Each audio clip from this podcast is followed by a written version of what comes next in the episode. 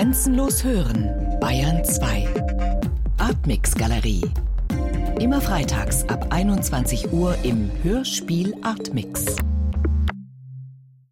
Thomas von Steinecker, Ihr Hörspiel Die Astronautin spielt sowohl nach als auch jenseits der Erde.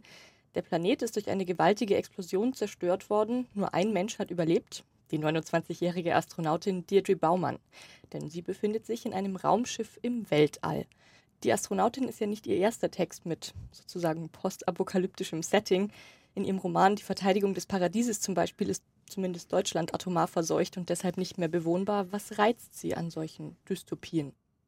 Ich glaube, weil die Szenarien dadurch eine, eine Dringlichkeit erhalten, die sie vielleicht nicht erhalten, wenn etwas im gegenwärtigen Berlin spielt oder tatsächlich sogar in der Vergangenheit, wo man sowieso weiß, wie es dann ausgehen wird, historisch betrachtet. Und in solchen Szenarien ist eben einerseits alles offen, der Ausgang ist unklar, dann kann man die Gesetze der Wirklichkeit oder der Wahrscheinlichkeit wunderbar außer Kraft setzen. Das ist natürlich was, was einen als Autor immer reizt, dass man nicht an die Schwerkraft des Erzählens, nenne ich es mal, äh, gebunden ist, sondern auch dann plötzlich Wesen auftreten lassen kann, die es eben momentan noch nicht gibt. Also der Fantasie sind nicht so Grenzen gesetzt. Und dann ist natürlich die Besonderheit, dass sowohl der Roman als auch das Hörspiel letztendlich dystopische Anklänge haben. Und natürlich stellen sich da Fragen anders wie, wozu lebe ich eigentlich oder was sind Werte, die es zu verteidigen gilt oder für die es einzutreten gilt, ja. Und das hat so eine finale Atmosphäre und dadurch ist natürlich ja eine Dringlichkeit gegeben. Ich glaube, auf diese Werte kommen wir dann auch mhm. noch im Laufe des Gesprächs. Sie haben auch schon mal in einem Interview gesagt, dieses Genre der Dystopie, das ist deshalb vielleicht so beliebt, weil wir einerseits in Deutschland in so einer absoluten Wohlfühlblase leben und gleichzeitig aber die permanente Angst ertragen müssen, dass genau die eben platzen könnte. Wie viel Gegenwart steckt also in Ihrem Stück? Ich glaube, die, die besten Science-Fiction-Szenarien sind natürlich immer Spiegel der Gegenwart, vielleicht sogar äh, noch viel schärfere und bessere Spiegel als sogenannte Gegenwartsromane oder eben Stücke, die in der Gegenwart spielen, sein können, weil manches eben aus der Distanz und aus der Entfernung klarer wird, auch weil man manches einfach zuspitzen kann und dadurch äh, profilierter, deutlicher wird, als wir es vielleicht jetzt sehen können. Momentan fehlt uns ja so ein bisschen die Sicht für, für größere Bögen oder in welcher Entwicklung wir eigentlich gerade stecken oder welche Entwicklung hier eigentlich gerade zu Ende geht. Man hat ja immer so das Gefühl, äh, die Zeit, in der man lebt, ist gerade vielleicht die aufregendste oder sogar die schlimmste. Ich nehme an, die Menschen in den 80er Jahren, in denen ich aufgewachsen bin, für die stand auch die Apokalypse ständig bevor und Kohl und Reagan waren jetzt auch nicht gerade die Sympathieträger. Und heute geht es uns sehr ähnlich mit den Politikern und mit der Weltlage. Aber ich glaube, der Blick aus sowohl der zeitlichen als auch jetzt bei dem Hörspiel aus der räumlichen Distanz, aus dem Weltraum, macht eben solche Relativierungen auch klarer. Damit haben Sie die nächste Frage eigentlich auch schon fast beantwortet. Hm. Im Stück wird nämlich viel über die Erde gesprochen. Es findet aber eben nicht auf ihr statt.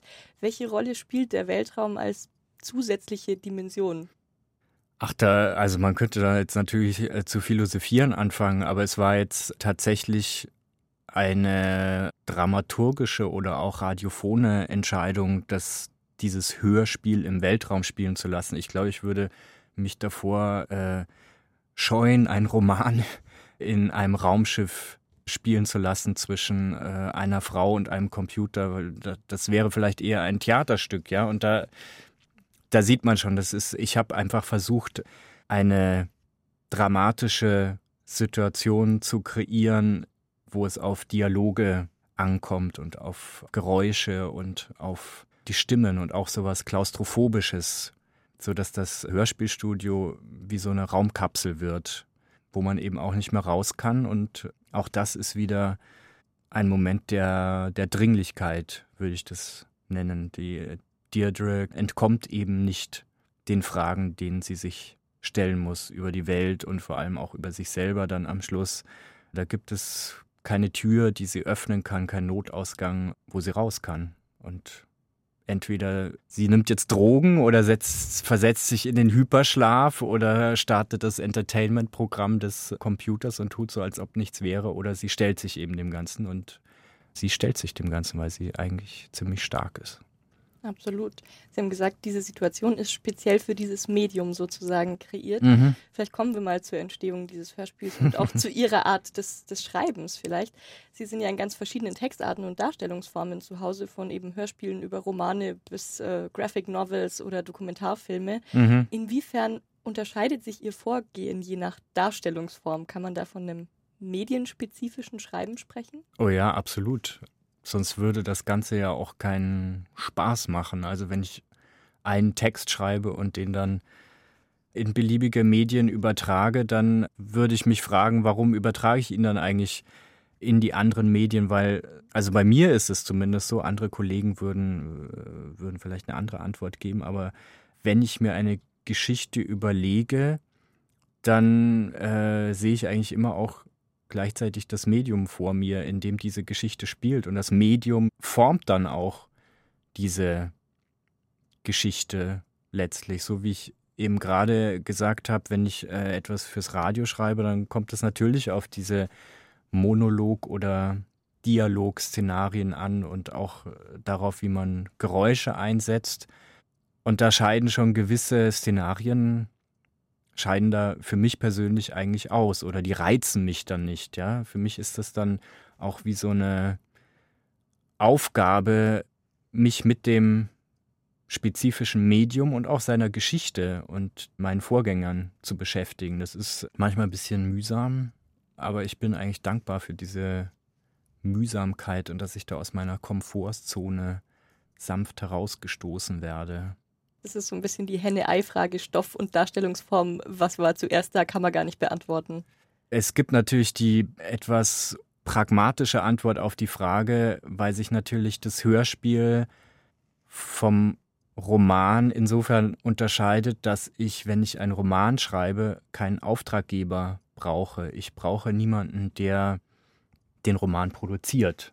Ja, es gibt diese zweite Stufe nicht. Sagen wir mal, die Hälfte des Ganzen macht die Inszenierung aus. Ja? Wenn die Inszenierung super ist, kann sie ein Stück nochmal auf eine ganz andere Ebene heben und wenn sie schlecht ist, kann sie es komplett zerstören. Ja? Das habe ich beim Roman nicht. Insofern bin ich beim Hörspiel natürlich auch immer davon abhängig, dass eigentlich erstmal ein Auftrag da ist oder ein Sender oder Sender im Plural, die das produzieren wollen und die mir Mittel zur Verfügung stellen. Und dann fange ich an zu arbeiten und es ist auch ein anderes Selbstverständnis. Als Romanautor fühle ich mich mehr oder weniger autonom und habe vor allem mit mir selber zu tun und führe mit mir selber innere Gespräche über die Handlung und die Form. Und beim Hörspiel, jedenfalls so wie ich es angehe, ist es wesentlich offener. Allein deshalb schon, weil ich den Stoff in Anführungszeichen ja auch verkaufen muss. Also ich muss ja erstmal den Stoff einer Redakteurin oder einem Redakteur darstellen, so wie ich ihn mir gedacht habe. Und dann kommen da natürlich schon wieder Feedbacks und das ist auch etwas, was mich reizt. Also Stichwort Komfortzone. Natürlich wäre es irgendwie angenehmer, wenn ich nur vor mich hinschreiben würde und dann das fertige, natürlich perfekte Manuskript abgeben würde und alle sagen, super, wir machen das genau so. Aber mich reizt gerade in einen Dialog mit in diesem Fall der jeweiligen Redakteurin zu treten, mich selber und das Stück verteidigen zu müssen, erklären zu müssen, vielleicht auch mir selber erst erklären zu müssen und dadurch dann auf Sachen zu kommen, auf die ich in meinem Kämmerlein nicht alleine gekommen wäre. Weil Sie die Inszenierung angesprochen haben, Regie hat ja wie bei Ihren anderen WR-Hörspielen auch bei Die Astronautin Bernadette Sonnenbichler geführt. Mhm. Wie eng ist da die Zusammenarbeit bzw. Abstimmung im Vorfeld der Inszenierung oder wie viel Einfluss nehmen Sie auf die Umsetzung? Mit der Regisseurin jetzt? Ja. Ja. Es war bei meinen früheren Hörspielen, die die Bernadette Sonnenbichler gemacht hat, stärker, weil ich habe es gerade gesagt, eine Inszenierung kann natürlich ein Stück auch zerstören. Davor hat jeder Autor irgendwie Angst. Und ich musste Bernadette erstmal kennenlernen. Und mittlerweile kenne ich sie gut. Und da ist einfach eine Vertrauensbasis. Also sie weiß, wie ich ticke, was mir wichtig ist. Sie kennt alle meine Stücke. Und ich weiß, wie sie arbeitet. Und da gibt es dann eine Vorbesprechung und ich spreche sie auf die Punkte an, wo ich mir denke, vielleicht hat sie das nicht so ganz auf dem Schirm oder ich möchte auch rauskriegen, wie sie das Ganze sieht, was ihr wichtig ist. Aber in dem Moment, wo dieses Vorgespräch stattfindet, ist eigentlich schon der Arbeitsprozess am Hörspiel selber abgeschlossen. Also da ist die Überarbeitung eigentlich nicht mehr möglich aufgrund des Zeitplans. Jedenfalls war das diesmal so. Der eigentliche Austausch, äh, der kreative Austausch findet, wenn er stattfindet, mit der Redakteurin statt. Das heißt, das fertige Manuskript, das müssen Sie dann loslassen sozusagen. Fällt Ihnen das leicht? Ähm, mittlerweile fällt mir das leicht, ja, aber Hörspiel ist tatsächlich der einzige Bereich, wo ich das Gefühl habe, richtig etwas aus der Hand zu geben, ja. Also ich mache ja keine Spielfilme, ich bin zwar als Fernsehregisseur tätig, aber ich mache Dokumentarfilme, wo eben bezeichnenderweise Regie und Buch immer in einer Hand ist, ja. Da gibt man dann zwar auch viel ab an zum Beispiel an die Cutterin oder den Cutter, aber da habe ich immer noch das Gefühl, das ist jetzt so meines und meine Vision, für die bin ich selbst verantwortlich und wenn ich in eine Sackgasse gekommen bin, muss ich mich da irgendwie selber rausholen. Wenn was gut läuft, dann bin es auch ich. Und da beim Hörspiel ist es tatsächlich so, dass es eben diese, diese Ebene der Inszenierung gibt, wo ich überhaupt keine Kontrolle habe. Und wenn ich dann zum ersten Mal das Hörspiel höre, ich bin ja bei der Produktion diesmal nur ganz kurz dabei gewesen, dann ist es natürlich irgendwie ja nicht mal ein Weihnachtsmoment, weil Weihnachten weiß man ja, dass irgendwas sehr, sehr Positives mit Geschenken passiert. Es ist zwar jetzt auch ein Geschenk, dass das Hörspiel kommt, aber natürlich bin ich irgendwie nervös. Jetzt unehrlich zu sagen, dass es jetzt die reinste Vorfreude ist. Ich bin natürlich wahnsinnig aufgeregt, wie die Schauspieler und die Techniker und die Regie das umgesetzt haben und ob das, ob ich damit so leben kann. Wenn man ihre Hörspiele für den BR betrachtet und die Astronautin dann damit in eine Reihe stellt, dann fällt trotz der thematischen Unterschiede eine Gemeinsamkeit auf, zumindest ist sie mir aufgefallen. Die Stücke sind immer sehr stark auf ein oder maximal zwei Protagonisten konzentriert und auch auf deren Biografien. Mhm. Man denke nur an den sterbenden Richard Teubner in Herzrhythmusgeräusche, der sein Leben Revue passieren lässt, mhm. oder eben auch an den fiktiven Hörspielpionier Klaus Hofer in ihrer ersten Hörspielarbeit Meine Tonbänder sind mein Widerstand. Die Astronautin haben sie selbst ja als Kammerspiel im Weltraum bezeichnet. Es kommt mit wenigen Figuren aus, beziehungsweise genau genommen ist es ja nur eine einzige, die physisch präsent ist, nämlich Deirdre. Wir erfahren sehr viel von ihrem Leben durch eingespielte Erinnerungen. Welches Ziel hat diese Fokussierung auf Einzelpersonen und Einzelschicksale? Ich muss kurz nachdenken. Ich glaube tatsächlich, dass das aufgesetzt wirken würde, wenn ich sagen würde, dahinter steckt ein großes philosophisches Konzept. Wahrscheinlich ist es einfach mein Interesse und meine das, was ich mir zutraue. Wenn sich eine Geschichte entwickelt, dass ich dann tatsächlich bei einer Figur bleibe und sie gründlich durchleuchte. Also was mir immer wichtiger wird, ist die Momente aufzuspüren, die, wo ich dann selber ergriffen bin von einer Figur, wo ich die Figur irgendwie spüre. Also früher hätte man vielleicht gesagt, da fängt die Figur zu leben an und der Autor ist ganz erstaunt und bla bla bla.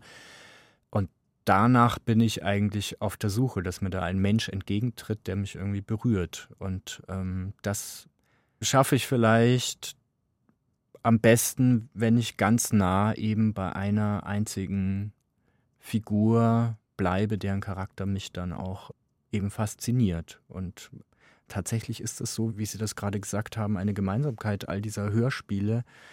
Bei den Romanen stimmt das interessanterweise nicht. Äh, sie haben mich auf was gebracht. Ich muss da mal ähm, nachforschen.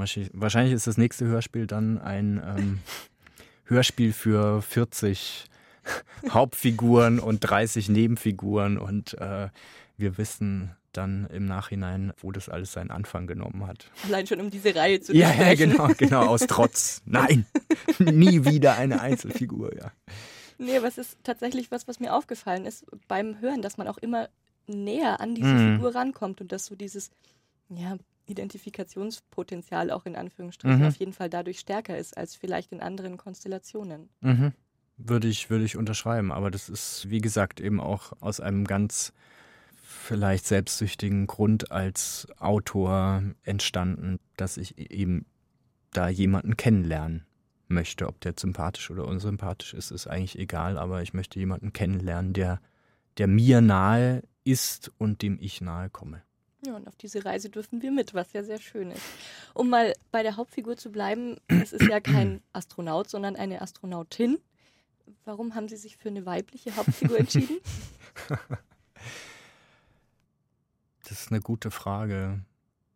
Also oft ist es was Pragmatisches, darüber haben wir jetzt viel gesprochen. Und natürlich könnte ich jetzt auch sagen, äh, nach einer Reihe von männlichen Hauptfiguren war es für mich jetzt einfach interessanter, mal eine weibliche Hauptfigur zu nehmen. Das hat sicher auch irgendwie eine Rolle gespielt, aber tatsächlich dieser erste Moment, jedenfalls ist es bei mir so, wo ich so eine Vorstellung habe, so ein prägnantes Bild. Ja, Bild ist eigentlich zu wenig, weil es was Synästhetisches ist. Also da kommen alle Sinne irgendwie zusammen. So der erste Moment, wo so ein Hörspiel oder ein Roman oder was auch immer vor mir steht, der war in dem Fall eben so klar, dass das diese Situation eines Raumschiffs auf einer Himmelfahrtsmission und eben diese Frau in dem Raumschiff. Wahrscheinlich, wenn ich jetzt drüber rede, was mich vielleicht daran berührt hat, war eben, dass man landläufig Frauen eine größere Verletzlichkeit zugesteht. Und dass natürlich dieses harte, unmenschliche Umfeld umso stärker wirkt, je verletzlicher die Figur in diesem Raumschiff ist. Und das ist eben Deirdre als relativ junge Frau, die natürlich irgendwie eine Kämpferin ist, aber ähm, vielleicht auch in gewisser Weise gesteht man eben Frauen zu, emotionaler auf solche Situationen zu reagieren. Das männliche Rollenbild würde das vielleicht so, solche Gefühlsausbrüche in so einer Situation nicht gestatten oder würde anderes nahelegen. Und da wäre es dann schwieriger in der extremen Kürze der Zeit, ja, das ist ja alles sehr genau auch getaktet, das Hörspiel, das ist ja noch etwas, was was es vom Roman unterscheidet, den ich so lang machen kann oder so kurz wie ich möchte. Und hier weiß ich, okay, das sind jetzt, weiß ich nicht, 53, 54 Minuten. Und da muss ich irgendwie einen ganzen Charakter entwickeln. Und da ist es natürlich einfacher, wenn man nicht jetzt eine, eine Figur komplett neu erfinden muss, sondern wenn ja auch eine gewisse Rolle erfüllt und wenn ich als Autor mit diesen Erwartungen dann auch spiele. Und mir ging es so beim Zuhören, dass ich mir dachte, dieses Gegeneinander von Rationalität und Emotionalität. Mhm. Auf der einen Seite ist sie ja sehr kontrolliert und mhm. muss ihre Abläufe abspulen und das alles irgendwie genau durchtakten mhm. und so weiter. Und auf der anderen Seite gibt es dann eben diese Ausbrüche. Das kommt dadurch, finde ich, sehr schön raus. Also so eine gewisse Zerrissenheit auch. Ja. Das wäre interessant gewesen, sich diese Rolle als, als für einen jungen Mann vorzustellen. Ja, ich glaube eben nicht, dass diese Gefühlsausbrüche da glaubhaft in dieser Rolle auch in der Kürze der Zeit gewesen wären. Da hätte man vieles noch mehr und anders erklären müssen, warum dieser Mann dann ausgerechnet so emotional reagiert. Ich glaube, ein großes Vorbild, was ich so im Hinterkopf hatte, war natürlich auch Sigourney Weaver, also Ripley in, in der Alien-Reihe, die für viele als eine der, der besten äh, weiblichen Science-Fiction-Figuren gilt und die interessanterweise auch ursprünglich eben für einen Mann geschrieben war. Und dann äh, haben sie es umgedreht und eingespielt Sigourney Weaver in dem Film eine Männerrolle, aber hat natürlich auch, ich glaube, die Emotionalität dieser Rolle, die sie an den Tag legt, berührt einen mehr und anders dadurch, dass sie eine Frau ist. Ich glaube, wenn ein Mann dann irgendwie da gesessen hätte und irgendwie mit der Fassung ringt, das, das hätte mich persönlich anders berührt. Vielleicht bleiben wir bei diesem Rationalitätsaspekt und kommen zur Technik. Hm. Denn Deirdres einziger verbliebener Ansprechpartner ist ja ihr Bordcomputer mhm. René, mit dem sie sich unterhält und den sie deshalb auch nicht abschaltet, wie er ja selber auch anmerkt. Mhm. Schon als Kind hat sie sich einen Roboter gebaut namens Howie und später wurde sie von einem nicht näher spezifizierten, aber offenbar alles kontrollierenden Programm mhm. für die Laufbahn als Astronautin ausgewählt. Wie ist die Beziehung zwischen Menschen und Maschinen bzw. künstlichen Intelligenzen im Hörspiel? Im Hörspiel? Also in Ihrem Hörspiel, nicht, nicht ja, allgemein im Hörspiel. In meinem Hörspiel, ja, es ist so eine sehr zweckhafte Beziehung erstmal, dass da eben eigentlich ein zweites Crewmitglied ist, dem Deirdre alles überantwortet. Aber unter, hinter dieser Selbstverständlichkeit versteckt sich eben auch so eine Sehnsucht, einen Ansprechpartner zu haben oder jemanden zu haben, der einem zuhört. Und auf diesen Grund hinter dieser ganzen Pragmatik und den Schaltknöpfen und Bildern und eben all dieser Technik, hinter diesen Grund kommt sie eigentlich erst im, im Laufe des Hörspiels. So wie wenn sie da immer, immer mehr Wände des Raumschiffes abreißt und dahinter die Kabel sieht und immer noch weiter dahinter kommen möchte und immer noch mehr Wände einreißt. In gewisser Weise habe ich jetzt das auch als Abhängigkeit in beide Richtungen wahrgenommen, weil ohne Menschen sind ja auch die Maschinen irgendwie überflüssig. Das deutet auch René an. Das ist richtig, wobei es trotzdem eine Einseitigkeit hat, weil die Maschine ja letztlich auch in, in meinem Hörspiel keine eigene, wie, wie soll man das jetzt sagen, eine eigene Existenzform ist. Ja, eine eigene Entität, so wie der Mensch. Ja, ist halt erschaffen von dem Menschen mit einem gewissen Zweck, mit einem gewissen Programm und das versucht die Maschine so gut wie möglich zu erfüllen. Also es ist jetzt nicht der alte Albtraum oder Traum von der Maschine, die jetzt ihr eigenes Leben entwickelt und dann etwas anderes tut, als was der Mensch ursprünglich mit ihr vorhatte. Das spielt in das Hörspiel tatsächlich gar nicht mit rein. Es ist ein reiner Diener eigentlich, dieses Programm, und er versucht alles so gut wie möglich zu erfüllen. Genau, absolut. Er ist keine Bedrohung in dem Sinn, wie es bei anderen. Nee, es äh, wird natürlich, spielt, das Hörspiel spielt natürlich so ein bisschen auch äh, intertextuell auf Vorbilder an, wie zum Beispiel Hell in, in 2001. Also René singt dann Hänschen klein vor, aber das ist also natürlich ein bewusstes, ironisches Zitat, dass René eben nicht der Hell ist, ja, sondern äh, eigentlich das genaue Gegenteil. Wir haben einen kleinen thematischen Schwerpunkt zum Thema künstliche Intelligenz mit mehreren Hörspielen und Gesprächen, mhm. die sich damit in der einen oder anderen Form beschäftigen. Dazu zählt auch die Astronautin. Zum Beispiel prüfen Algorithmen da drin, ob man sich genug bewegt hat, mhm. schneiden die Werbung, passt genau auf die aktuelle Situation zu oder wählen gar den optimalen Lebenspartner. Mhm. Und diese dauerhafte Kontrolle, die wird ja durchaus auch kritisch reflektiert, wenn man jetzt zum Beispiel an den Freund von Deirdre Robert denkt oder auch den Vater, der das ja anspricht. Das löst ja vielleicht auch ein bisschen Unbehagen aus. Wie geht es Ihnen persönlich mit diesen neuen technologischen Entwicklungen? Einiges von dem, was in Deirdres Welt möglich ist, klingt ja auch gar nicht mehr so sehr nach Science Fiction, muss man sagen. Nee, wie gesagt, es sind natürlich gewisse Entwicklungen, die heute schon angefangen haben, äh, sind in dem Hörspiel aufgegriffen und übersteigert zugespitzt worden. Ich habe dazu ein sehr ambivalentes Verhältnis. Ich könnte jetzt nicht sagen, oh Gott, furchtbar und äh, Apple kontrolliert uns alle und es hat da durchaus auch Vorteile. Es kommt immer auf den, auf den Umgang damit an und das Bewusstsein, wie bewusst einem das ist und ob man das dann auch wirklich will.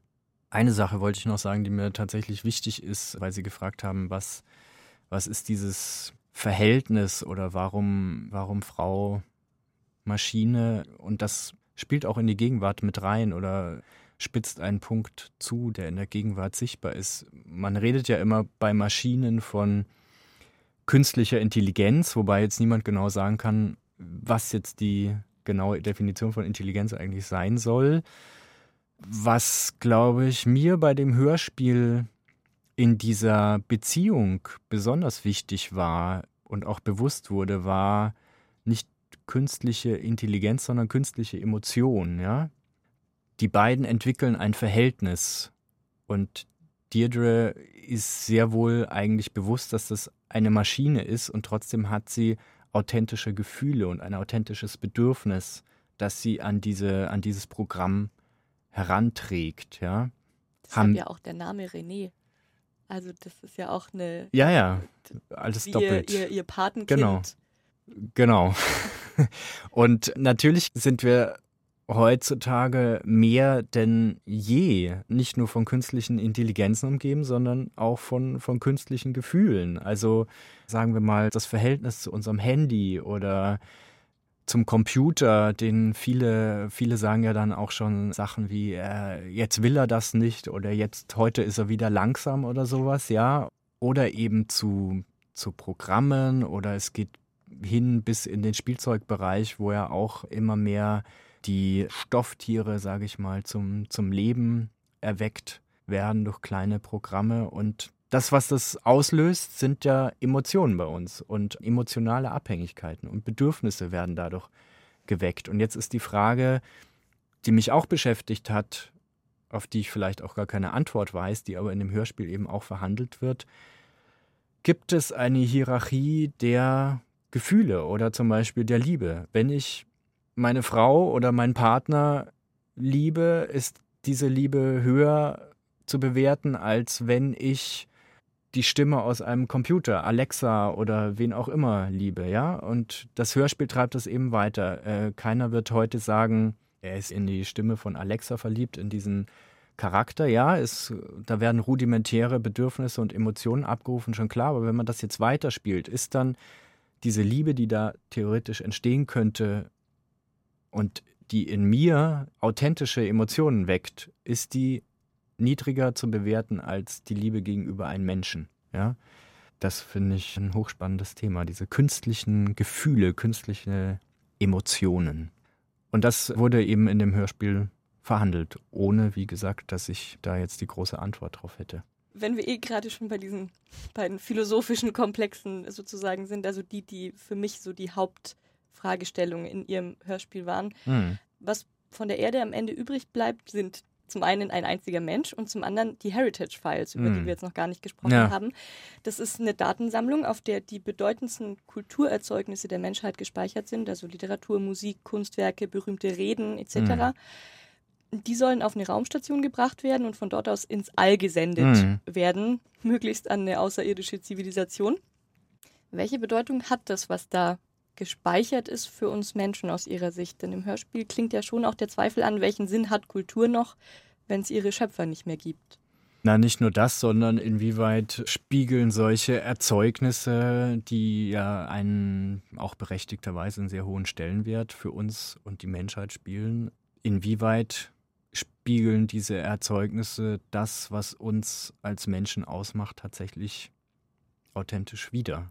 Ja, und vielleicht liegt eben gerade auch in dem, in dem Unperfekten und in dem sehr Gewöhnlichen, vielleicht liegt da eben auch etwas oder in dem dezidiert Unkünstlerischen etwas, was den Menschen an sich ausmacht. Vielleicht noch mehr als jetzt in etwas wie äh, meinetwegen Bob Dylan oder Zauberflöte oder Sixtinische Kapelle, ja. Und im, im letzten Drittel des Hörspiels kommt eben Deirdre zusammen mit René darauf, dass das, was eben fehlt und vielleicht auch uns in unserem Alltag fehlt, die wir immer nach Perfektion streben und alles muss immer noch besser und optimierter werden.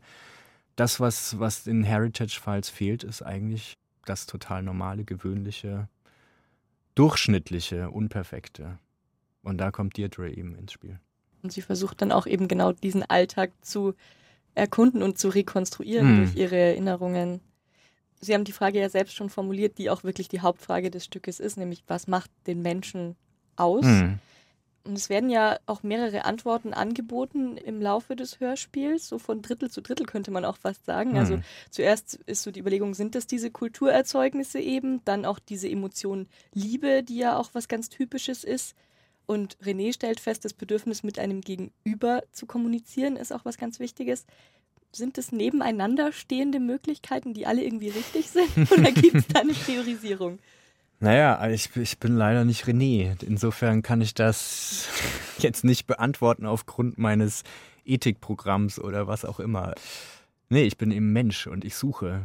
Und genau diese Suche spiegelt das Hörspiel auch wieder, ohne dass da eine Hierarchie aufgemacht wird. Ich glaube, jeder Hörer wird eine Antwort auf die Frage suchen, was macht mich eigentlich aus? Und das ist jetzt wirklich dann äh, sehr banal und eine Binsenweisheit und relativ unspannend zu sagen, eben der, der Weg ist das Ziel und genau diese Frage, auf die es mir ankommt, ja, aber letztlich, ja, tatsächlich, es ist so banal. Können wir das als Schlusswort stehen lassen? Nein, um Gottes Willen. Nein, nein, nein, das geht nicht. Das geht nicht. Obwohl der Mensch, vielleicht ist das so. Vielleicht ist der Mensch einfach banal und es bedarf einer neuen Aufwertung des vermeintlich Banalen.